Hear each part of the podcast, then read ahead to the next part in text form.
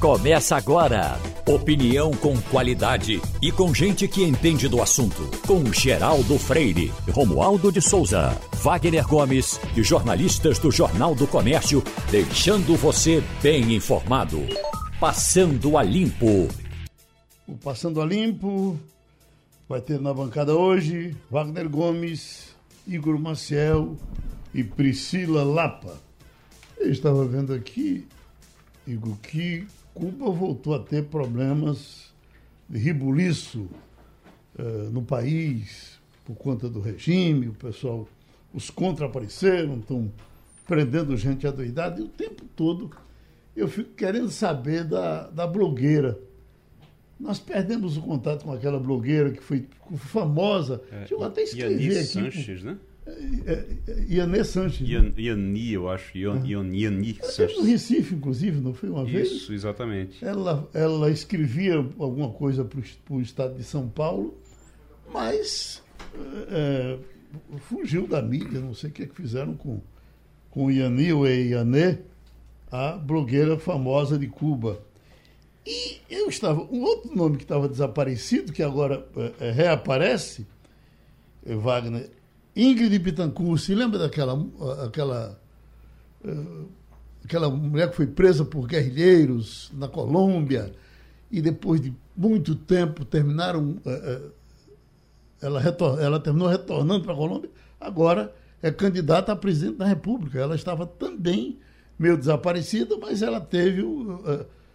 pegou o roteiro que mais ou menos se esperava que tivesse, que era de ser candidata, e agora é candidata. Né? Geraldo, você traz alguns pontos de o que para mim é um problema para a América Latina, é o que representa a América, o atraso da América Latina, Geraldo. É esse fla-flu, essa disputa eterna entre direita e esquerda. E eu lembro disso, Geraldo, porque a blogueira cubana que esteve aqui em Recife, uhum. ela esteve aqui debaixo de protestos. Sim. Os partidos de esquerdas protestando contra essa blogueira. Uhum. Não é? Eu então, é verdade, eu então, lembrava disso, é verdade. É, é, veja só, veja só que a, a, América Latina vive nessa eterna disputa, uma disputa ultrapassada entre esquerda e direita e envolve aí socialismo, comunismo, capitalismo, tudo. E a gente não vai para frente, porque ou se puxa para a esquerda ou se puxa para a direita. Ninguém pensa em ir adiante. Então, isso representa o maior atraso da América Latina. Então, veja que Cuba que nunca se sustentou na vida, ainda vive sob as amarras desse regime. É uma coisa impressionante. Professora Priscila? Bom dia, Geraldo. Bom dia a todos. Foi uma ótima lembrança você resgatar essa questão da blogueira, ainda mais porque quando ela começou a fazer sucesso, nem era tão forte ainda esse ativismo dos cidadãos nas redes sociais. A gente estava meio que iniciando né, esse processo de uma, um outro formato, um outro tipo de ativismo político, e foi muito emblemática a passagem dela aqui pelo Brasil, a atuação dela, e de fato ela some e as pessoas ficam se perguntando, né, como é que pode, né, em pleno século XXI, como é que a gente explica esse tipo de fenômeno? Sem dúvida, a existência dela é muito simbólica, né, para tudo que acontece naquele país. Claro, as pessoas sempre entrando, tentando enquadrar a realidade nesse discurso né, de polarização entre direita e esquerda, como bem Wagner falou aqui na América Latina, sem uma agenda de avanço em relação a isso. Até muito recentemente, quando a gente comentava, por exemplo, a eleição no Chile no ano passado, né, e outros ciclos políticos aqui na América Latina, a gente sempre tenta enquadrar. Né? Será que esse governo que está ganhando agora é um governo de direita, de pura direita, de pura esquerda, como se na realidade as coisas fossem tão simples assim, né? Eu acho que a gente precisa realmente é um continente que tem muito que aprender e evoluir, né, do ponto de vista do avanço democrático, para que a gente não fique refém de fato dessas grandes desses grandes ciclos políticos que realmente os resultados econômicos não têm sido os mais proveitoso. Mas eu vou até dar um Google aqui para procurar saber notícias é. dela. Se eu alguém encontrar, já traz aqui, aqui para o debate. Igor encontrou. Eu encontrei ela aqui no Twitter, viu? No Twitter ela, ela tá ativa no Twitter, tá inclusive falando de, de, de dos protestos Os em protestos, Cuba. Né? É, é Ioani Sanches. Uhum. I-Y-O-A-N-I. Ioani Sanches. E aí é, ela tem um, um, É um blog, né? ela já tinha, mas tem um, um, um site também agora é, 14 e meio, é, 14 e meio, e meio, que é que traz essas informações sobre Cuba, eh, traz notícias sobre Cuba e também sobre a Venezuela. Ela fala sobre, muito sobre a Venezuela aqui, pelo que eu estou vendo também, criticando também a Venezuela e trazendo informações, nesse caso que você falou aí, sobre os protestos em Cuba. Sobre tudo aqui, até uma frente fria em Havana ela está falando. Agora, essa ditadura cubana ela terminou ficando engraçada, né? Porque folclórica, porque Caricata, né? Um negócio gente, caricato. É, né? A gente não pode comparar, por exemplo, com o que acontece com a Coreia do Norte, né? Que aí sim ninguém sabe de nada. Mas a, a, a Cuba, eu estive em Cuba, passei 12 dias lá, e, e tem uma coisa interessante que Cuba é uma região muito bonita e explorou muito o turismo. O turismo passou a ser a, a, a grande alavanca para todo mundo em Cuba queria trabalhar para o turismo, a gente era atendido lá por uma, uh, por uma moça que ela era economista e engenheira. e, e era a moça que nos atendia no ônibus. A, o, o, nosso taxista era um advogado. A moça que nos atendia no, no, no restaurante. outra coisa que eu achava interessante era como o, o turista era tão bem tratado, o povo bom com o turista. E porque o normal era que o cara dissesse, pô, esse cara aqui vem para cá, né? gozar das nossas belezas, dos nossos encantos, e eu aqui na merda, não. Eles nos, nos tratavam muito bem, cantavam, e quando você me parava. Diga, me diga uma coisa. Juntava um grupo para cantar. Você pagava suas contas com que moeda lá? Pagava com, com uh, uh, uh, o dólar convertido, porque o dólar normal eles não aceitavam. O grande, a, a, a, grande questão de Cuba é exatamente a economia é muito, muito, muito ruim, porque a economia é péssima. O sonho deles todos é poderem sair de lá e ir para os Estados Unidos. E até porque eles estão bem próximos dos Estados Unidos ali. E você fui, toca, Geraldo? E, o, o, que chamava a atenção no tempo que eu vi, que quem cuidava da propaganda era Duda Mendonça, né? E, da, da propaganda do turismo cubano, e o outdoor, assim, visite Cuba enquanto ela não se acaba. Hum. Imagina que Fidel Castro ainda, ainda, estava existindo, aceitou esse tipo Mas tipo é, essa é, é a coisa que eu falo do, do, do caricato, do que é caricato. Uhum. O que é que acontece? E, lá em 1989 caiu o Muro de Berlim. E aí acabou a polarização que sustentava uhum. muita coisa, inclusive Cuba. Essa uhum. polarização sustentava Cuba. E aí Cuba vive das lembranças dessa época. Por isso que é antes que Cuba acabe, porque é, ela vive das lembranças, dessas lembranças. Enquanto isso resistir, e aí a gente vê que resiste na base da, da, da violência mesmo, na violência policial, da violência estatal, contra as pessoas que não querem o regime, que são é, oposição ao regime. A gente vê como é que isso está funcionando lá agora, mas enquanto isso não acabar, eles vão vivendo das do que sobrou do, do muro de Berlim ainda. Isso... o tempo foi tão perto do tempo de Obama, né? Eles chegaram a se entender com os Estados se Unidos. Se que, aproximaram bastante. Perto, né? disse, agora se resolve. Aí depois voltou. É, é exatamente. Com Trump fechou novamente. Uhum. Aí, Geraldo, você toca num ponto importante que é exatamente aquilo que Igor estava falando, que é o fracasso da economia cubana. É, a gente sempre ouviu o tempo todo aqui a propaganda de esquerda dizendo: olha, Cuba não existe, em Cuba não existe nenhuma criança fora da escola, as pessoas são todas formadas. Né? Sempre uhum. tem, tem, um sistema de saúde exemplar em Cuba, e não é bem assim. Depois a gente foi vendo que não é bem assim. As pessoas não passam fome em Cuba, passam sim. A pessoa uhum. tem que pegar uma fila para comprar um quilo de feijão ruim é uma dificuldade enorme. O sistema de saúde não funciona assim como eles apregoavam o tempo todo. E isso que você presenciou lá, Geraldo, o motorista de táxi é engenheiro, o garçom é advogado, não é? Todo mundo tem uma profissão. Veja o que é o fracasso da economia. Isso é porque é você de, se isso é forma... mercado. Isso é, é falta, de mercado. mercado. Você se forma em engenharia, em direito, não em jornalismo, em economia e vai trabalhar de outra coisa, porque não tem onde trabalhar. e tem... outra coisa, uhum. se fosse assim, pelo menos, olha, você vai se formar, você pode seguir sua vida. Uhum. Não, você não pode sair do país. Você não pode sair, não pode país. buscar e buscar né, em outro em outro lugar. Tem uma um, eu dou até uma sugestão aqui Pra, dá para entender muito bem o que é Cuba nesse período, que é um documentário, tá no Netflix, você pode procurar lá no Netflix, chama-se Cuba e o Cameraman. Cuba e o Cameraman. Ele é um americano que começou na época, logo após o, o início do regime de, de, Fidel Castro, ele começou a ir a Cuba, a visitar Cuba e pegou alguns personagens ali, ele fez entrevistas com alguns personagens durante décadas. E ele passa décadas indo e voltando, indo e voltando. E aí é interessantíssimo, porque na construção do documentário, primeiro ele pega a euforia de todo mundo com o, o Revolução, e vai tudo melhorar, e vai ser tudo perfeito. Depois ele volta e realmente está tudo caminhando aí acaba, o muro de Berlim cai. E aí, quando ele volta depois, tá um fracasso, uma, uma decadência total, todo mundo passando fome, inclusive. Uh, personagens que ele entrevistou uh, coisa de 10, 15 anos antes, quando ele volta, que estavam lá felizes da vida, ganhando muito dinheiro e vivendo bem, não ganhando dinheiro, né, mas vivendo bem, porque tinham de tudo, de repente eles não têm mais nada, tudo é racionado e eles estão passando fome. É. Então, é uma situação, você vê realmente ao longo de décadas o que aconteceu com Cuba a máxima, após a, a Revolução. A máxima do socialismo era a igualdade. E de fato o socialismo implementou a igualdade. Mas a igualdade todo por mundo é baixo. É pobre. Todo mundo pobre, todo mundo passando fome. Se um passa fome, todo mundo tem que passar é, fome. Agora, não existe não, uma igualdade para as pessoas estarem bem. E se você pegar historicamente, Geraldo, você veja, o, o, a bandeira da, da, do socialismo, do comunismo era reduzir desigualdades, acabar com a fome. Quem acabou com a fome neste planeta foi o. Acabou não, reduziu foi o, o, capitalismo a partir da Revolução Industrial. Veja que antes da Revolução Industrial, 90% da população mundial viviam abaixo da linha da pobreza. 90%. A partir da Revolução Industrial, com a implementação do capitalismo, essa desigualdade reduziu muito a assombração Eu não vi, eu, eu, na verdade não vi o pessoal reclamando de fome. É, agora, comer mal. É, é, é uma coisa era o que eu comia e outra coisa era o que os cubanos comiam. Eles entravam numa fila absurda para poder comprar uh, uh, uh, como que você sabe o, o xerém e o feijão.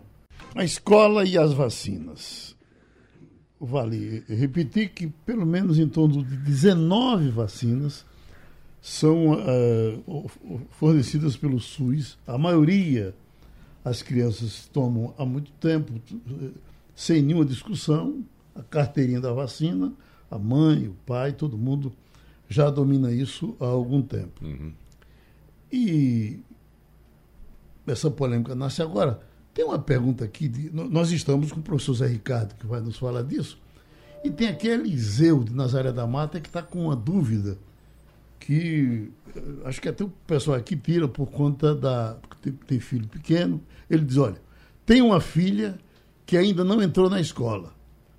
Como ainda não tomou a vacina, porque está fora da faixa de 5 a 11 anos, estamos preocupados com a sua, com a sua educação e, ao mesmo tempo, com a saúde. O que devemos fazer? A matrícula agora ou esperar até junho, quando ela completa 4 anos de idade? Talvez até lá já tenha tomado uh, o imunizante. Gostaríamos de que vocês nos explicassem sobre isso. Tem, Geraldo, tem o que eu posso dar é meu exemplo de pai. Né? Então, minha filha só deixou de ir para a escola quando a escola suspendeu as aulas por causa da pandemia e passou para o sistema remoto. Mas assim que a escola retomou as aulas presencialmente, minha filha retornou à escola. E ela queria muito retornar à escola. Uhum. Queria muito. Então, a convivência com os colegas, com a escola, com os professores, fez muito bem. Né? Ela se adaptou também, da mesma forma, muito bem ao remoto fez as aulas é, é, como estava recomendado, cumpriu o cronograma todo certinho, mas ela queria de fato estar presencialmente. E ela voltou. Claro, a escola, pelo menos a experiência que eu tive foi uma experiência muito boa. A escola adotou todos os protocolos, tinha distanciamento na entrada dos alunos, a, a, verificação, a esterilização do material escolar, a utilização de álcool em gel, enfim, houve todos os cuidados. É preciso que os pais cobrem da escola esses cuidados, a manutenção da, da, desses cuidados, mas não pode privar a criança de ir para a escola. Então, professor Zé Ricardo, essa pergunta que nos faz Eliseu, a criança nessa data limite aí, é, é, é, é dúvida só dele ou outros pais têm também essa dúvida? Não, eu acho que bom dia a todos dia. que nos ouvem, bom dia Geraldo, todos os participantes aí do Passando a Limpo. É, eu acho que essa questão está na pauta do uhum. dia, não é?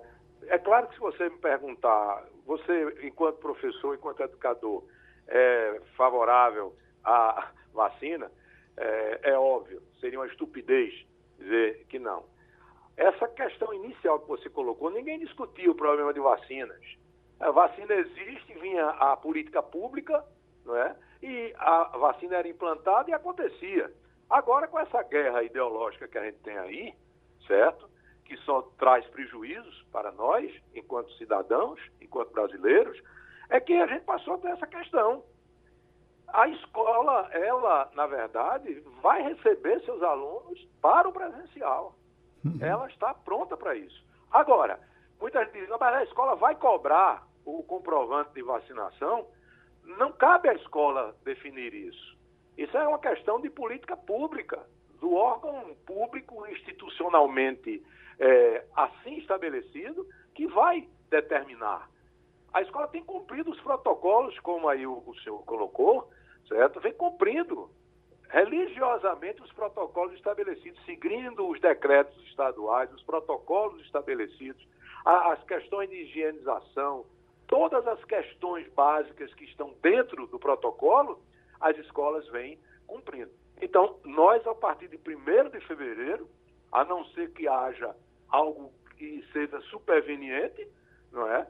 nós estaremos com as nossas escolas iniciando o ano letivo de 2022. A escola particular em Pernambuco, a partir de 1 de fevereiro, estará iniciando suas atividades no modelo presencial. Professora Priscila Lapa?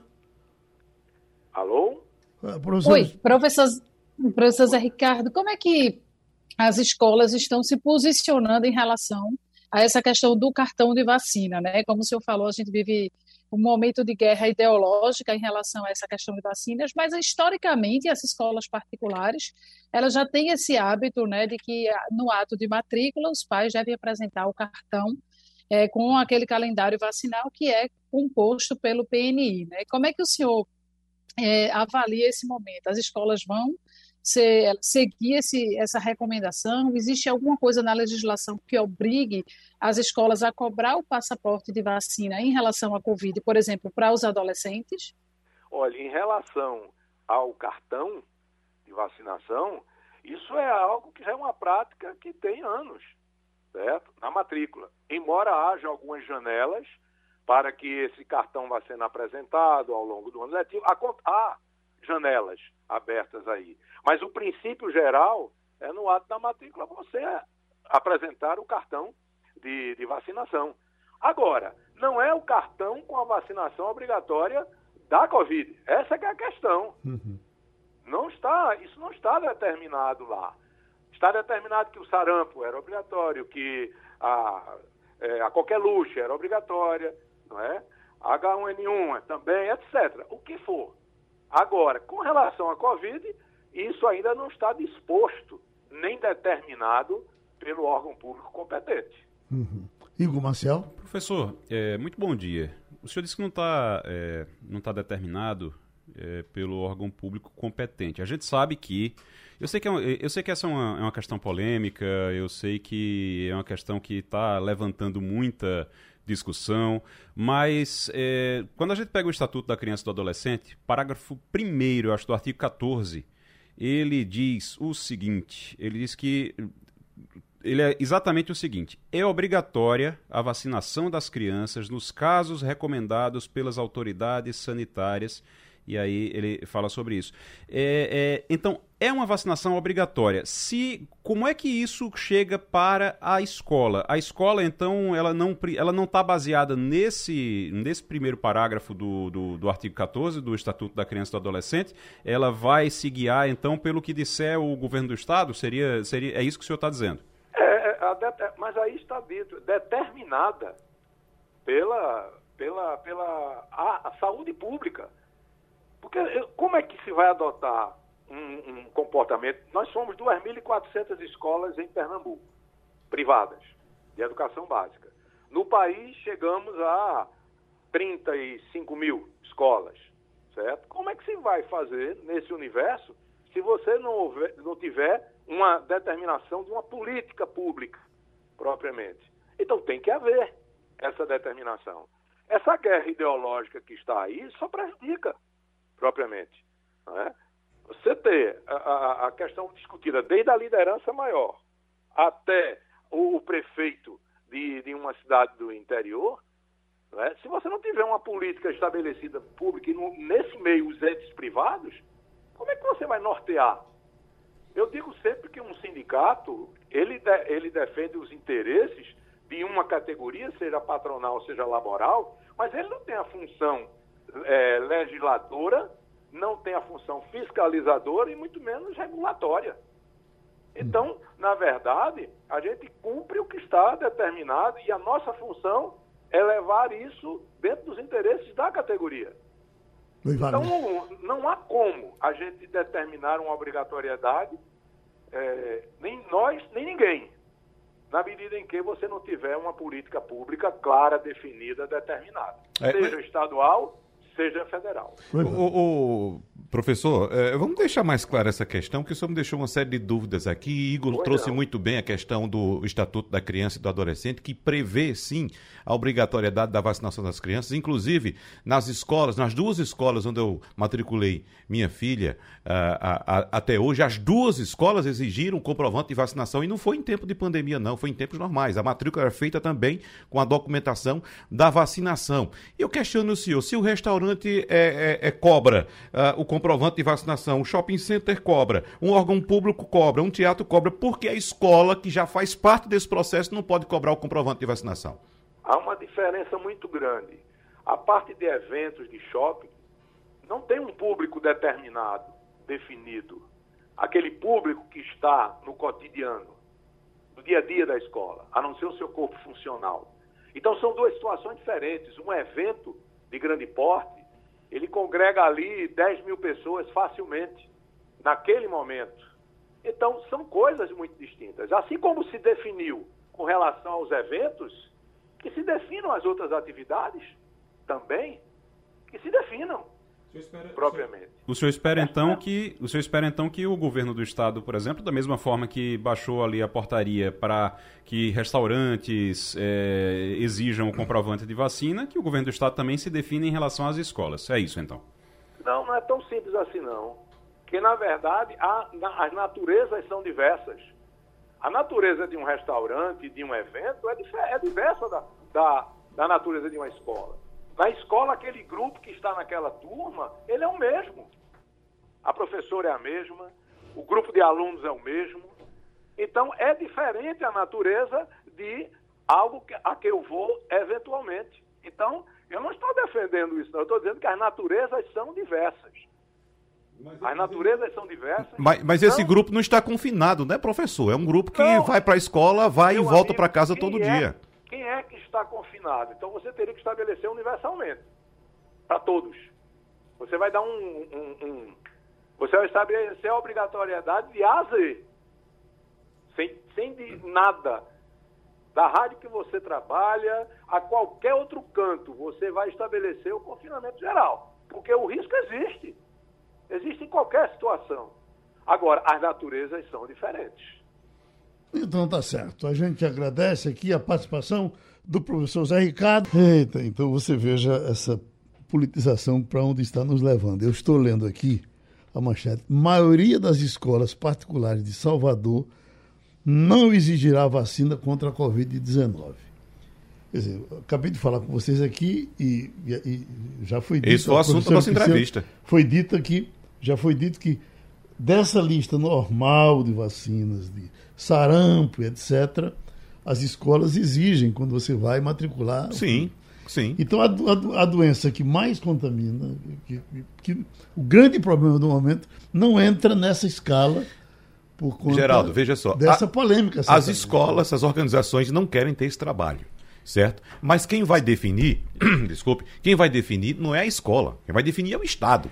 O Estado é quem vai determinar se Porque o Estado já determinou para as outras. Já né? determinou é. para todos os setores da sociedade, todos os outros, então vai determinar para a escola. O que, parece, o que parece realmente é que no caso das escolas é exatamente isso. Eles estão, o que eles estão querendo dizer é o seguinte, olha, é, obriguem a gente que a gente pede, mas se a gente obriga, se a gente a é, for é pedir, minha. vai dar uma é. confusão danada, a gente não quer se meter em confusão. As escolas só Me estão fazendo, sabe? só estão fazendo essa checagem desde o início da pandemia dos alunos oferecendo é, álcool em gel porque foram obrigadas. Se não fosse obrigada, não fariam não. Deixa a gente chamar agora. Me obrigue. O psiquiatra Evaldo Melo. Porque, doutor Evaldo, está repercutindo demais aí na internet uma mensagem de uma criança que eh, falava da, da, da, solidão por conta da pandemia. Eu acho que de alguma forma já falamos disso, mas eu lhe pergunto: essa solidão, Wagner sempre diz espantado quando, como foi a alegria da, da menininha dele quando chegou na escola e reencontrou os outros. Significava que ela estava solitária em casa como os outros estavam. Aí eu lhe pergunto, se isso está mexendo com as crianças, não está mexendo com todos nós também? Bom dia, Geraldo. Bom dia a todos que estão é, nos ouvindo, nos vendo. É, eu tenho também um outro depoimento de uma criança, Geraldo, que se vacinou e na hora da vacina ele disse que lamentava muito que o pai dele não tivesse se vacinado e que tivesse morrido de Covid. Né? Uhum. Eu diria que esta criança que eu vi o depoimento está bem mais solitária do que esta que você referia. E eu acho que é isso que nós todos estamos vivendo. Nós estamos vivendo a solidão da perda de pessoas importantes nas nossas vidas. Né? 620 mil pessoas morreram no Brasil. Se a gente multiplica isso no mínimo por 5, a gente vai ter 3 milhões, 5 milhões de, de, de, pessoas diretamente afetadas pelas mortes pela Covid. A gente tem estatísticas já mostrando o aumento de depressão é, durante este período, o aumento de ansiedade, o aumento de consumo de álcool e outras drogas, o aumento de transtorno do pânico. Então, a saúde mental tem sido diretamente afetada em consequência da pandemia, das mortes e de suas consequências. Por outro lado, a gente também tem, do ponto de vista aí mais específico da psiquiatria, cada vez mais diagnosticado é, quadros psiquiátricos em crianças e adolescentes. Houve uma época, eu tenho 50 anos de formado, houve uma época que a gente é, tinha muito cuidado para diagnosticar criança e adolescente, porque entendia que a fase do crescimento apresentava sintomas semelhantes a, a, a quadros psiquiátricos de ansiedade, de pânico, de depressão, e, e, que, portanto, a gente evitava diagnosticar isso. Estou falando de 30 anos atrás. Agora não, agora a gente tem crianças com quadros instalados de depressão e que precisam de tratamento. A gente tem adolescentes com quadros instalados de, de, de depressão que precisa de, de tratamento. O crescimento do suicídio, por exemplo, tem se dado nas duas faixas extremas da população. Tem se dado na faixa de adolescente, entre 15 e 24 anos, e tem se dado acima de 65 anos. São as duas populações que mais se afetaram e que mais têm aumentado o número de suicídios. Então, essa, essa sua é, oportuna é, lembrança sobre essa situação da criança nos remete e nos leva a conversar exatamente sobre todas essas coisas que estão no entorno da pandemia. Né? A, pandemia nos afetou a todos, né? É, de uma forma direta, de uma forma indireta, mas até por empatia, né? eu perdi da minha turma de medicina, eu perdi 10 pessoas, é, pessoas acima de 70 anos pela, na pandemia. E, e, isso, é, como eu disse, nos afeta diretamente e, portanto, a gente tem que estar conversando todos os dias sobre isso. E aí vem a, a situação que você coloca antes, que é a questão do negacionismo, é fazer de conta é, de que isso não é importante ou negar toda a dramaticidade da situação, Geraldo. É um prazer revê-lo, é um prazer estar aqui no seu programa. E para matar a saudade, qualquer dia desse a gente se se vê de perto e acaba com essa solidão. Se vê pessoalmente. Eu é. já eu já estou com a dose de reforço, eu já posso ir pessoalmente conversar com você. Certo. Igor, Wagner, doutora Priscila, uma coisa que eu tenho encontrado muito frequentemente é de pessoas que estão com parentes hospitalizados. Isso desde o primeiro momento. E, e não há uma, há uma dificuldade grande de comunicação dos uh, hospitais públicos para as pessoas, da família, a partir do momento do internamento do cidadão. O que tem acontecido é que as pessoas. Só, o cara foi internado, distanciou-se da família e a informação só chegou quando ele morreu. Eu acho que é preciso urgentemente encontrar uma forma de que essa coisa fique mais, mais, encontra assistente social. Geraldo, esse, um jeito de dar essa informação. Isso é um problema seríssimo. E veja só, isso ocorre inclusive nas unidades privadas, claro, uhum. uma dimensão menor. Agora, imagina numa unidade pública. Com tanta gente para ser tratada, com um efetivo cada vez mais reduzido, inclusive por causa da própria Covid, que as, os médicos e os, os, profissionais de saúde também adoecem. Então, imagina como é tratada essa questão dentro da unidade pública de saúde. E, de fato, é altamente, totalmente desumano você ter uma pessoa internada, você que está do lado de fora não tem informações sobre seu parente e seu parente querendo um alento, uhum. querendo conversar com as pessoas, querendo uma ajuda, às vezes um apoio até um amparo psicológico, não tem. Eu só fico pensando, a gente fala da família, é muito importante realmente isso, mas eu só fico pensando também no paciente, se ele, se ele tiver lúcido, se ele tiver acordado, né, se não tiver entubado, mas se ele tiver acordado, a, a, o isolamento e a solidão que ele fica lá e o quanto isso prejudica, talvez, a, às vezes até a recuperação, muitas vezes até a recuperação. Agora, o, o, principalmente no início, Geraldo, era você não sabia direito ainda o que era a doença, você tinha protocolos muito rígidos, como uma coisa, e, e é uma coisa muito séria, mas você tinha protocolos muito rígidos, você lembra que das imagens, principalmente na Itália, a gente viu muito isso, dos médicos que faziam videochamadas com, com a, os pacientes para a família antes deles serem entubados, porque não sabiam se iam voltar com vida. Então era meio que uma despedida que eles faziam ali antes de serem entubados na Itália e muitos deles morreram, inclusive. Então era algo realmente. Aí fazia vídeo chamado, o médico fazia uma vídeo chamada com ele para ele falar com a família. Aqui a gente sabe que a, a, a, situação não é a mesma, não é tão simples assim, mas os, os protocolos eram muito rígidos, continuam muito rígidos, rígidos também, porque senão, depois de ser internado, a família vai lá e pode se contaminar e olha o problema muito grande que pode acontecer depois. Né? Doutora Priscila, a solidão da pandemia está lhe matando? Ou está lhe fazendo sofrer? Não, mas não, Geraldo. Agora eu já há um tempo, né? Eu já voltei a algumas atividades presenciais, só as aulas que continuam remotas na universidade. Né? A gente tem a expectativa agora em fevereiro de voltar tudo presencial. Mas nesse momento que a gente vive, tem essa tensão, né? Muita gente ainda perguntando como é que vai ser o protocolo na faculdade privada para a apresentação desse cartão de vacina para frequentar a sala de aula. Então, a tensão sempre fica disso. A gente nunca sabe como é que vai ser a semana seguinte, como é que vai ser o mês seguinte. Então, eu acho que o que deixa as pessoas também muito ansiosas é com a dificuldade de planejar a vida, né? De saber como é que elas vão estabelecer as suas rotinas. Mas a solidão, graças a Deus, ela ainda não me afetou, não. Tá bom. Então, o nosso abraço uh, uh, novamente uh, ao doutor Evaldo Melo pela participação aqui no Passando a Limpo. Temos no paralelo dois entrevistados. Deixa eu pedir uma licença rapidinho aqui ao senador Humberto Costa, que já nos espera há mais tempo, para eu falar rapidinho também com o advogado Otávio Lemos, especialista que está no processo uh, contra uh, o pagamento do IPVA sem desconto. Ele entrou com essa ação. Muita gente, que inclusive escutou ele falando aqui, ficou esperando pelo resultado da ação para saber se paga ou não paga o IPVA. E as pessoas estão pedindo em que pé está uh, uh, a decisão judicial, se ela já saiu, se não vai sair, o que é que ele nos diz. Pois não, doutor Otávio?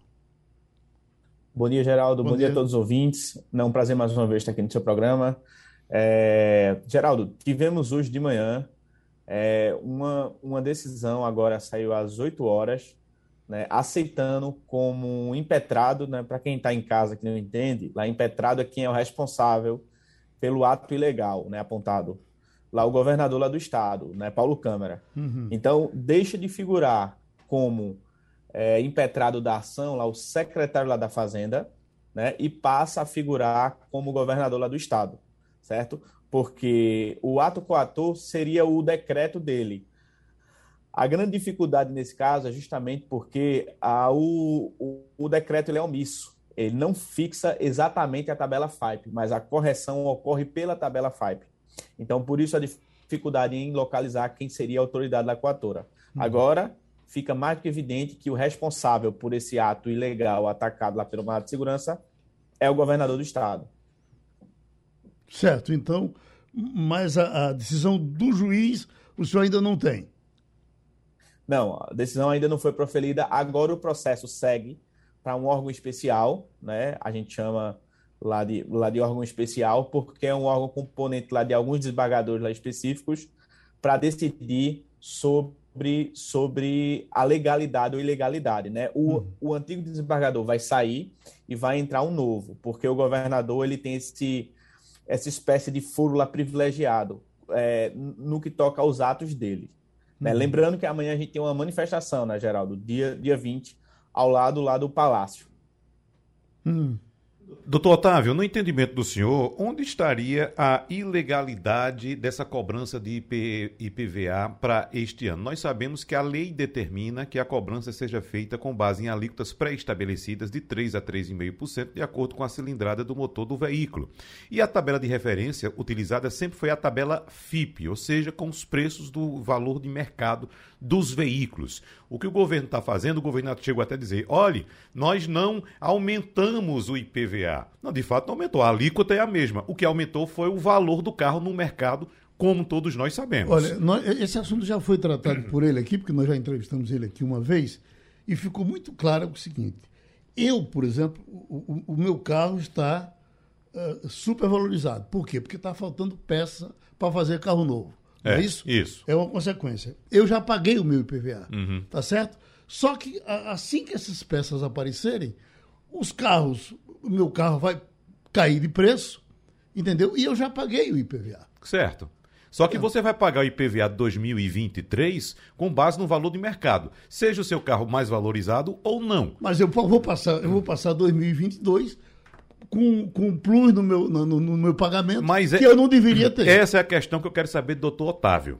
O, onde é que está a ilegalidade, doutor Otávio, se o governo está cumprindo exatamente a mesma regra que cumpriu nos anos anteriores? Vale dizer também que, os, que outros estados, no caso de Minas Gerais, ela, ela, ela, ela manteve a tabela. Aí é outra história. Anterior. Aí é uma decisão de governo de utilizar a tabela do ano anterior. Como o governo poderia fazer também em outras ocasiões da mesma forma, de simplesmente decidir utilizar uma tabela de, é, de, de, ano anterior. Né? Então, eu repito a pergunta ao senhor doutor Otávio: onde estaria a ilegalidade do governo nesse caso?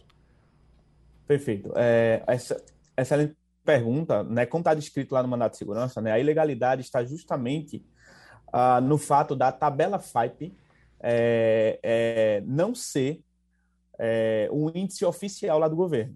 Tá? Não existe na lei nenhum apontamento para que a tabela FIPE seja o índice real de correção desses valores lá de IPVA.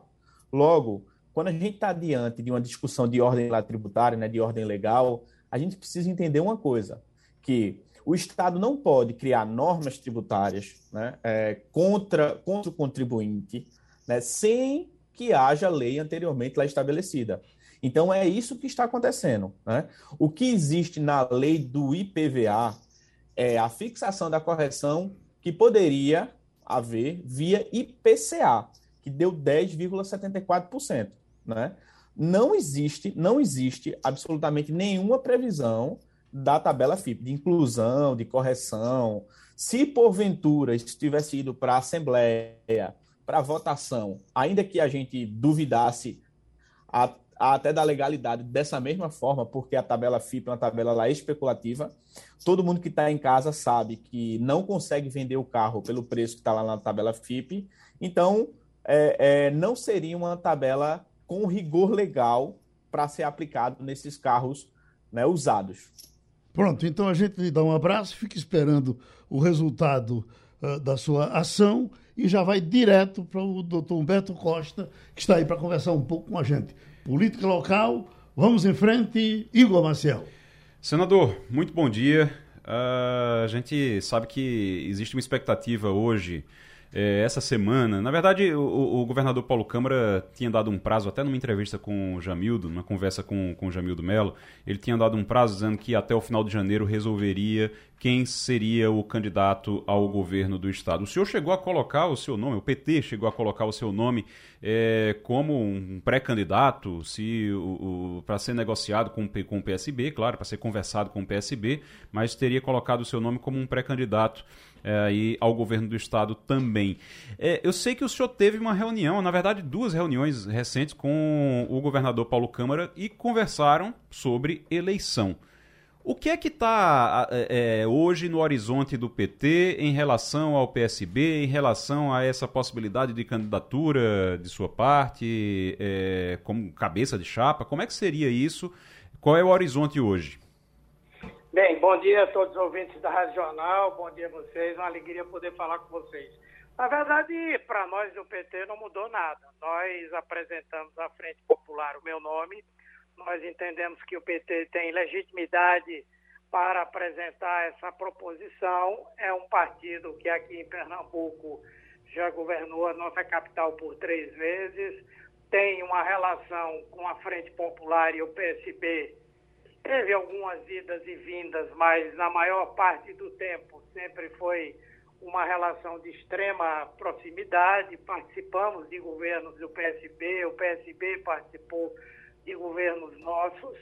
Hoje, nós é, entendemos que eu também é, tenho uma legitimidade para ter o meu nome levado em consideração. Afinal de contas, eu tenho uma trajetória política de quem já foi o vereador mais votado da história de Pernambuco, deputado estadual, deputado federal, senador eleito e reeleito, secretário municipal de saúde, secretário estadual de cidade, ministro da saúde, alguém que tem experiência política, administrativa e que tem trânsito político é, em condições de governar o Estado é, diante de uma possível vitória de Lula, como alguém que hoje tem uma enorme proximidade com ele e nós poderíamos, quem sabe, reeditar é, o sucesso da parceria governo federal, governo estadual, que em Pernambuco vigorou durante os governos de Eduardo Campos e parte do governo Paulo Câmara. Além disso, nós temos defendido que se a, a Frente Popular apresentar uma chapa que tenha o presidente Lula, que tenha o meu nome para o governo do Estado e o governador Paulo Câmara como candidato ao Senado, é uma chapa extremamente forte e que, sem dúvida, fortalecerá muito a participação do nosso Estado no Senado e no apoio a um eventual governo Lula, se ele vier a ser eleito. Então, o nome está posto. Nós esperamos que mereçamos a consideração da parte da Frente Popular de ter o nosso nome, pelo menos, analisado, avaliado, já que a minha relação com a Frente Popular, com os partidos que compõem a Frente Popular, tem sido de profunda lealdade, né? Agora, obviamente que a última palavra será dada pela Frente Popular. Nós estamos o tempo inteiro mais preocupados com a questão nacional e também a última palavra será dada pelo PT Nacional e pelo presidente Lula. Mas o nome está aí à disposição. Senador, é, ainda sobre esse assunto, o senhor é, se colocou para o governo do Estado, a gente sabe disso, e existe também uma, uma conversa em relação à vaga de, de, senador. E aí tem a vaga de vice, tem a vaga de Senado. O senhor já é senador, não vai ser candidato a senador de novo, mas é, essa vaga para o Senado, ela está dentro da, da, das conversas também? Ou no caso de o PSB indicar um nome, é claro, que é o que se, que se imagina que vai acontecer, vai indicar um nome do PSB, um nome do, do, entre os socialistas, o PT fica com a vice? Porque já se falou, inclusive, no nome de Tereza Leitão para ser vice nessa chapa. É, isso está dentro da, da, da, conversa também ou está fora, é, fora de, de questão para vocês? Não, veja, nós não podemos discutir outra alternativa enquanto a alternativa que nós propusemos ela está sobre a mesa. Antes de qualquer coisa, a Frente Popular tem que dizer se é, acha que o meu nome é um nome que pode encabeçar ou não a Frente Popular. Se a decisão for a de que não, obviamente que nós vamos discutir o que é que nós vamos fazer. Se nós é, permanecermos nessa aliança, aí sim nós vamos discutir quem será o candidato a Senado, quem será o candidato a vice, aí o PT vai se debruçar sobre essa questão. Então, nós não podemos botar o carro na frente dos bois. Primeiro, nós queremos saber qual é a posição sobre a nossa demanda. E depois nós vamos discutir qualquer outra oportunidade. Eu, particularmente, acho que é, se o governador Paulo Câmara for até o final do governo, me parece um grande desperdício, porque é um político que deu uma demonstração de que é um grande administrador, recuperou as finanças do Estado, equilibrou, está fazendo investimentos importantes. Apesar de ter sido uma pessoa que, antes de ser governador, nunca tinha disputado uma eleição, ele deu uma demonstração que tem competência política, uniu a Frente Popular, conseguiu fazer do seu governo um governo é, que vai sendo concluído de forma harmônica.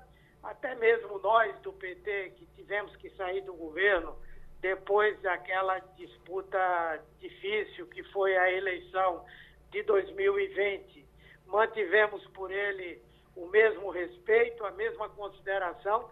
Então eu acho um desperdício. Aliás, aliás, se você for analisar direitinho, o PSB, se mantiver essa posição, ele vai estar mandando para casa dois dos seus três principais líderes. Hoje nós temos o prefeito João Campos, que é uma grande liderança, o ex-prefeito Geraldo Júlio, que fez um grande governo, conseguiu eleger, inclusive, o seu sucessor, e Paulo Câmara, que é o governador. Eu, sinceramente, nunca vi uma coisa como essa. Você ter duas lideranças do peso de Paulo Câmara e de Geraldo Júlio, e essas pessoas estarem, depois da eleição, cada uma voltando para sua casa, começando a fazer política ou não, não é? A partir da base, desperdiçando assim uma experiência, uma capacidade e uma competência. Eu realmente não consigo entender se isso vier a acontecer. O senador, a política nacional, né, da questão da chapa Lula-Alckmin, que está tão discutida, é um grande assunto em São Paulo e no Brasil todo, porque começaram a aparecer as reações de petistas e de partidos aliados que não aceitam uh, essa, essa junção, não aceitam Alckmin como vice. Qual é a sua posição pessoal com relação a isso? Vocês sabem que eu sou uma, uma pessoa de, de posições muito, muito amplas, não é? Lógico que o PT é um partido plural, tem gente das mais diversas correntes de opinião e alguns mantêm posições diferentes, mas eu sou totalmente favorável a esse entendimento. Primeiro porque é, o ex-governador Alckmin, ele tem realmente uma base social importante em especial em São Paulo. Ele nos traz alguns votos que certamente nós teríamos mais dificuldade de obter se não tivermos o apoio dele. Segundo, e o mais importante, é o simbolismo dessa unidade. Não é? Eu considero que quem ganhar a eleição presidencial de 2018, seja quem for, vai encontrar no Brasil uma verdadeira terra arrasada. O Brasil vai precisar ser reconstruído. E para se fazer reconstrução, é preciso ter unidade política, diálogo, juntar o máximo possível de pessoas, ainda que haja divergências ideológicas, políticas e tal.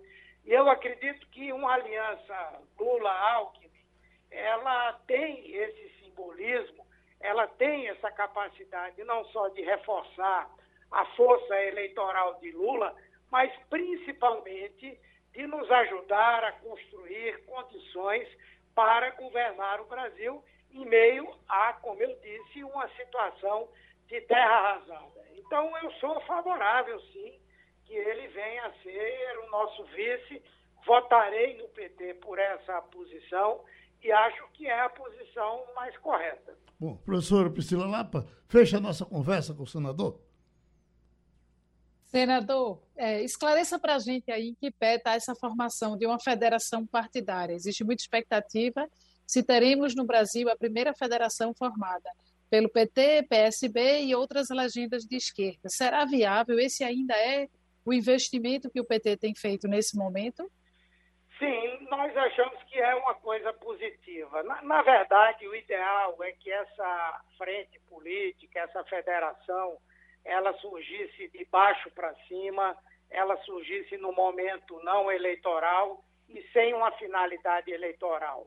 Mas, mesmo assim, há no Brasil muitas situações em que uma construção é, de cima para baixo conseguiu depois se transformar em força real. Essa é a primeira questão. Eu acredito que pode sim se transformar essa federação, na verdade, na prática, num futuro partido político. Segundo, essas forças unidas, eu acredito que elas têm condição de ampliar a representação é, parlamentar né, da base do governo. Eu acredito que se nós tivermos juntos PT, PSB, PCdoB, agora o PV, nós podemos eleger aí algo em torno de 150 deputados federais. Para você chegar a 257, você precisaria aí de mais 100 parlamentares. Isso é possível se fazer negociando com dois ou três partidos. E não essa loucura que é hoje, que elege-se um presidente e ele tem que negociar com 20 partidos tem que entregar ministérios a todo mundo e a federação ela nos dá já uma base inicial importante de governabilidade para que nós possamos ter uma maioria no Congresso Nacional e fazer as mudanças que são necessárias.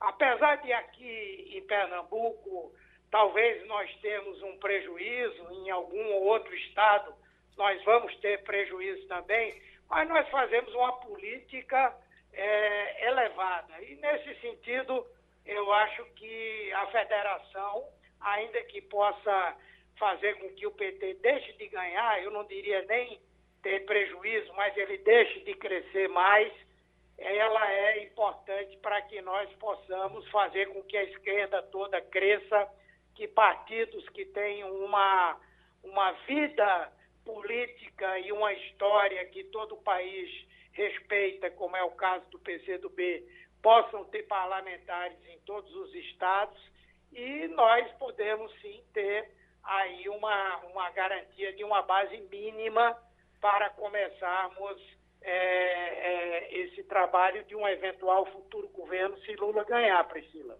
Pronto, nosso agradecimento ao senador Humberto Costa, que participou do Passando a Limpo. Diz, Wagner. Só um assunto rapidinho, Geraldo, que está circulando inclusive muito aí nas mídias sociais uh, a respeito de, digamos, benefícios né, de alguns setores do setor público. Há, duas decisões tomadas, Geraldo, no fim do ano passado, pelo Procurador-Geral da República, Augusto Aras, permitiram que procuradores recebessem um valor extra de quase meio milhão de reais em dezembro. Estou falando de salário no mês de dezembro, Igor Maciel, na casa de meio milhão de reais. Eu recebi essa lista, Igor, e evidentemente tudo que a gente recebe no WhatsApp a gente tem que checar.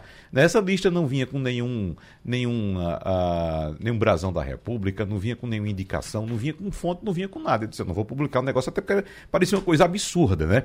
Essa lista, para você ter ideia, tem como líder o primeiro nome, o pernambucano, procurador regional da República, José Robalinho Cavalcante, com um salário de 446 mil reais em dezembro. Né?